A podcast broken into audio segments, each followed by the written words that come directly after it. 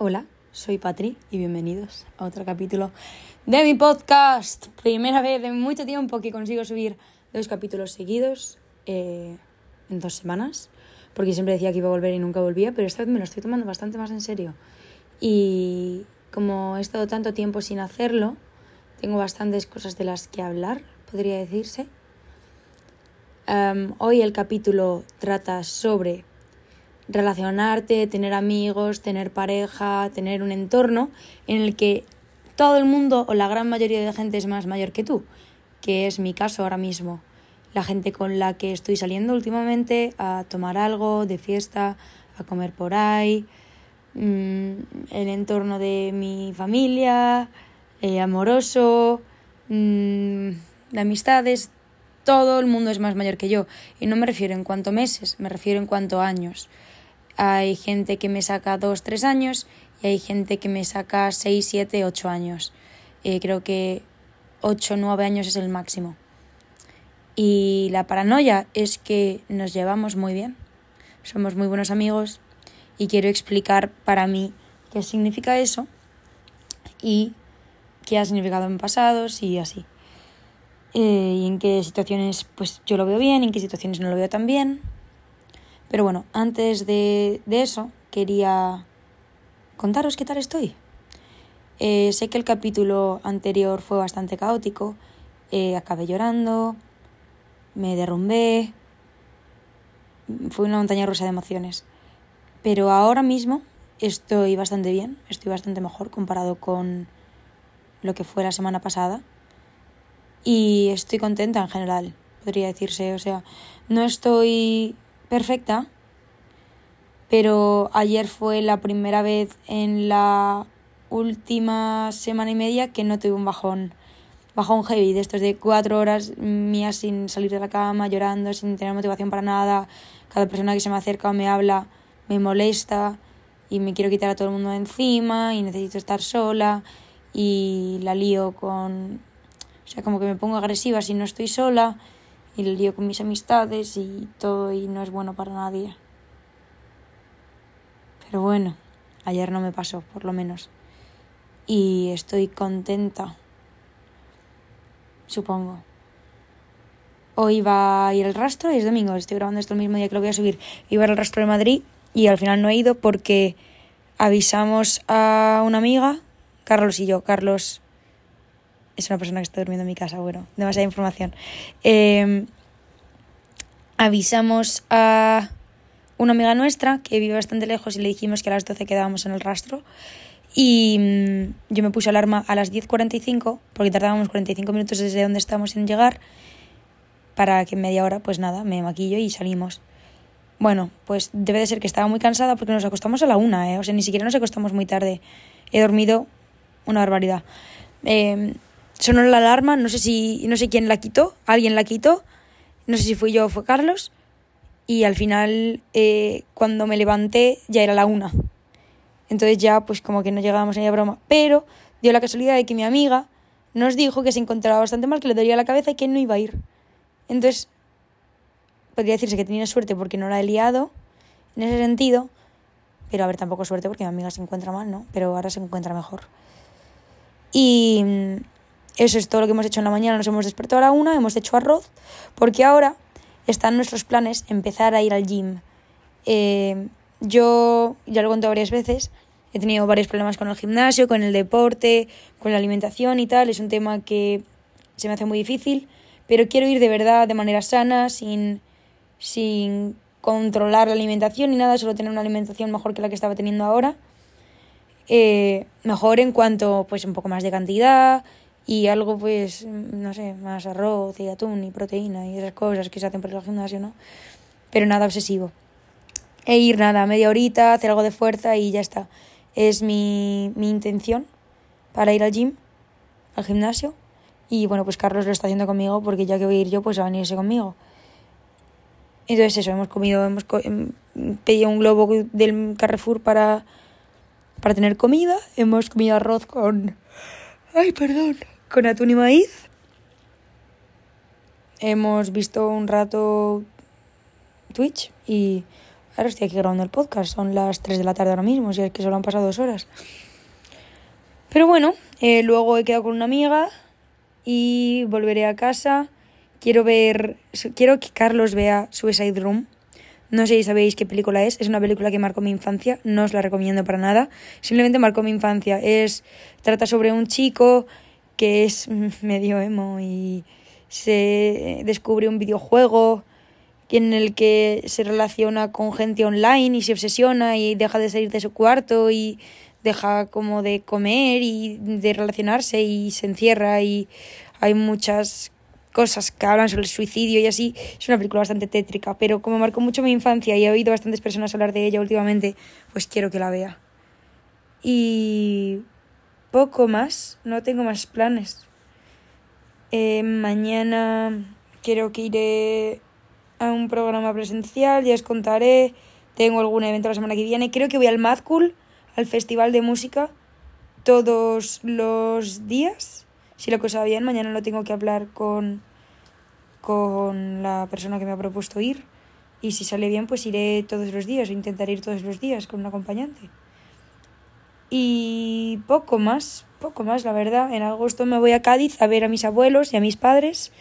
Y la segunda quincena de agosto tenía intención de ir algún día a Inglaterra a ver a mi hermana, y mi hermana no sé si lo sabéis, pero lleva desde los 19 viviendo en Inglaterra, y ir la segunda quincena también a Galicia, que son las fiestas de, del pueblo de Carlos, e ir allí pues de fiesta, ¿no?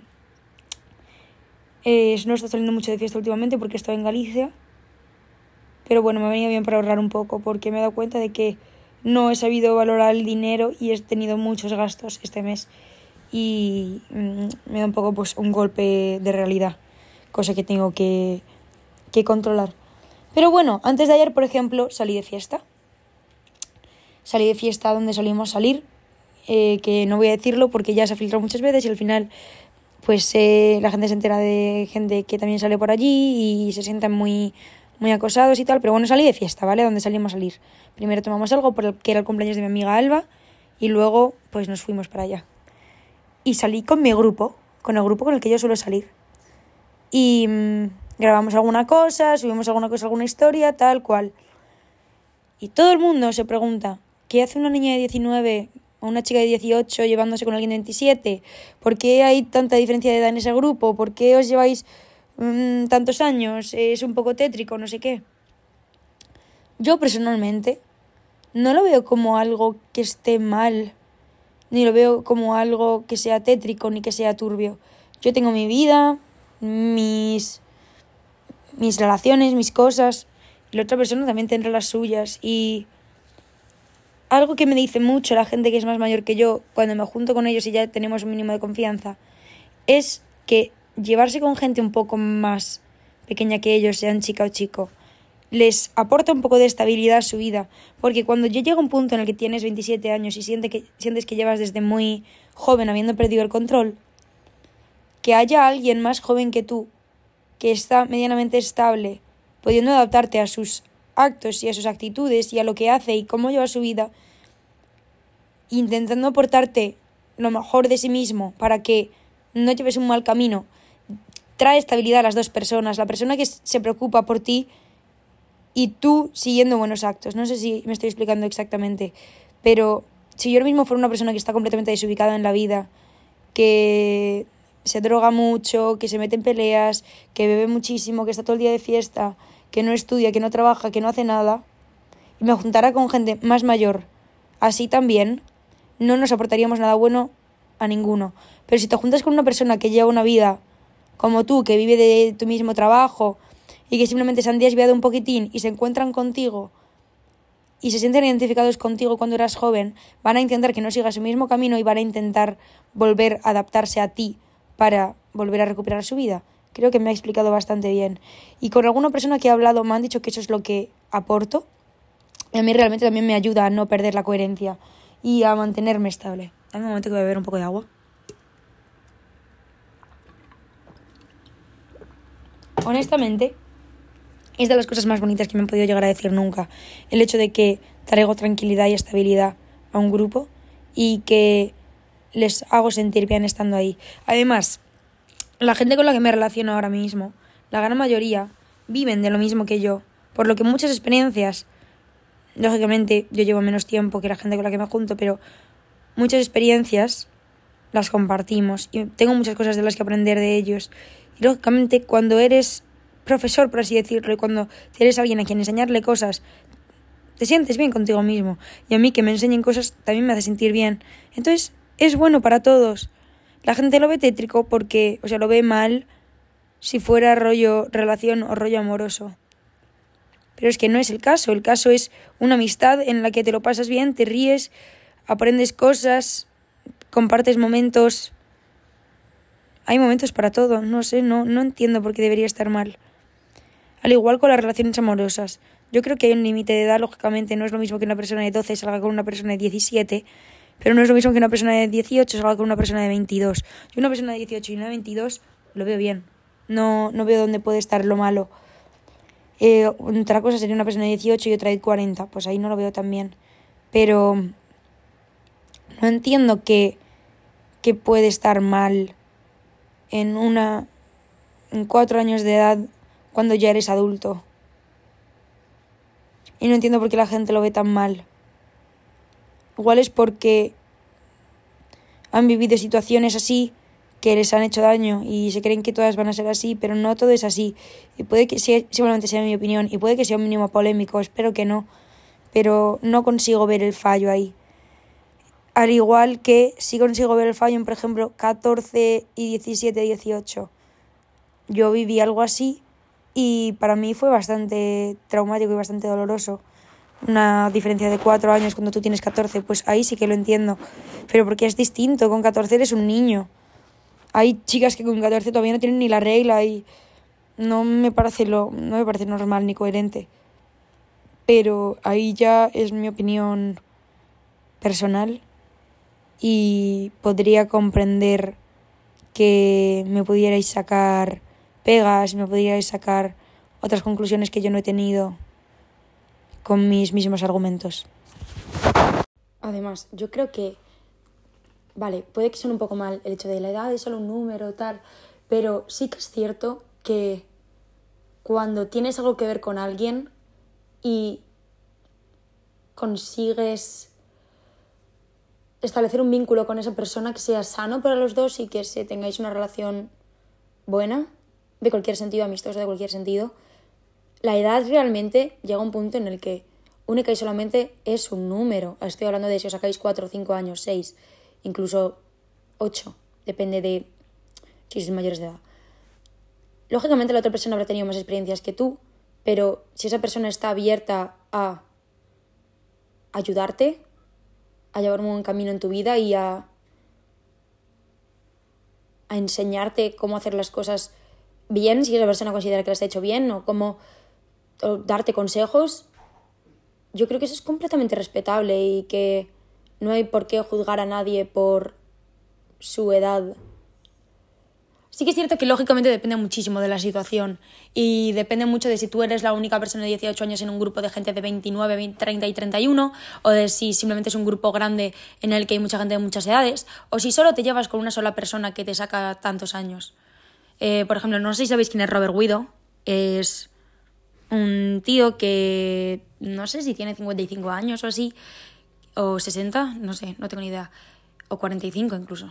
Pues entre 45 y 60 años, que sube su vida a Instagram y sube de vez en cuando vídeos cuando le apetecen y tiene un gorrión que se llama Gorrionchu y fuma porros y nada, y te cuenta su vida, cómo bajó mucho de peso porque estuvo muy mal, cómo ahora está mejor, pues hace sus cosas. Y una vez contó eh, que tenía un amigo que tenía 18 años, con quien iba de vez en cuando a su casa y le enseñaba música y fumaban y lo pasaban bien.